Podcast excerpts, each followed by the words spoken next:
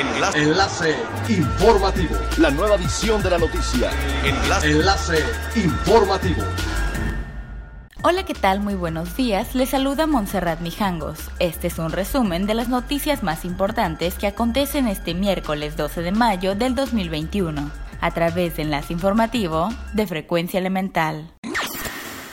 Pese a que los contagios por COVID-19 continúan al alza en el estado de Quintana Roo desde hace varias semanas, haciéndose más pronunciada la cifra de incrementos en la capital del estado, Playa del Carmen y Cancún, los turistas no paran de llegar. Sin embargo, este 10 de mayo la tendencia en cuanto a ocupación hotelera favoreció a Riviera Maya con un 50.6 de ocupación, la cual hace unos días se mantenía en 47.8%, y castigó a Cancún con dos puntos porcentuales por abajo que en días pasados, de un 56% bajo a 54%, tendencia que también se notó en Cozumel, destino que traía una tasa de ocupación de 48.3% y bajó a 45.5%.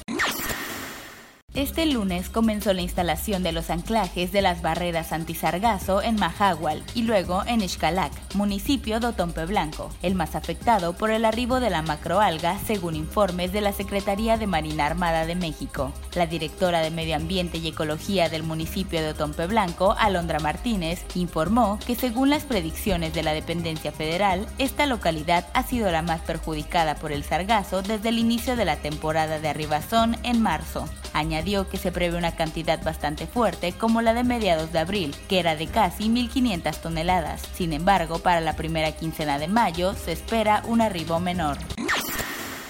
El Fondo Nacional de Fomento al Turismo informó que recibió dos propuestas para la licitación pública internacional de material rodante del tren Maya que incluye la adquisición de unidades que operarán en este proyecto. Una de las propuestas fue presentada por CAF México y Rubau México, por un monto de 37.453 millones de pesos.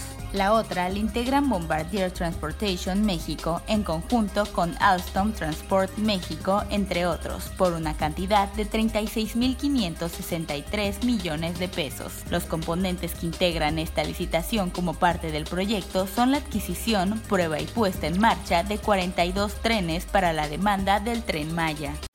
Es elemental tener buena actitud y mantenernos positivos. Por ello, también las buenas noticias son elementales. La plataforma danesa Pivoco de libros animados e interactivos para niños llegó a Latinoamérica. La directora de producción, Olga Álvarez, aseguró que es una iniciativa que enriquece la historia de texto físico con la tecnología sin que se pierdan sus texturas, calidad y esencia. En la actualidad, la iniciativa, que se contrata por una mensualidad, cuenta con 70 títulos y cada semana agregan uno nuevo. Están siendo traducidos en 7 idiomas, aunque solo tienen disponibles 4 en la aplicación. La directora menciona que utilizan la herramienta de creación de videojuegos Unity como base para desarrollar el programa que hacen las animaciones y las interacciones más rápidas para poder hacer ahí mismo los efectos de sonido, la música y agregar todo lo que se utiliza en los libros.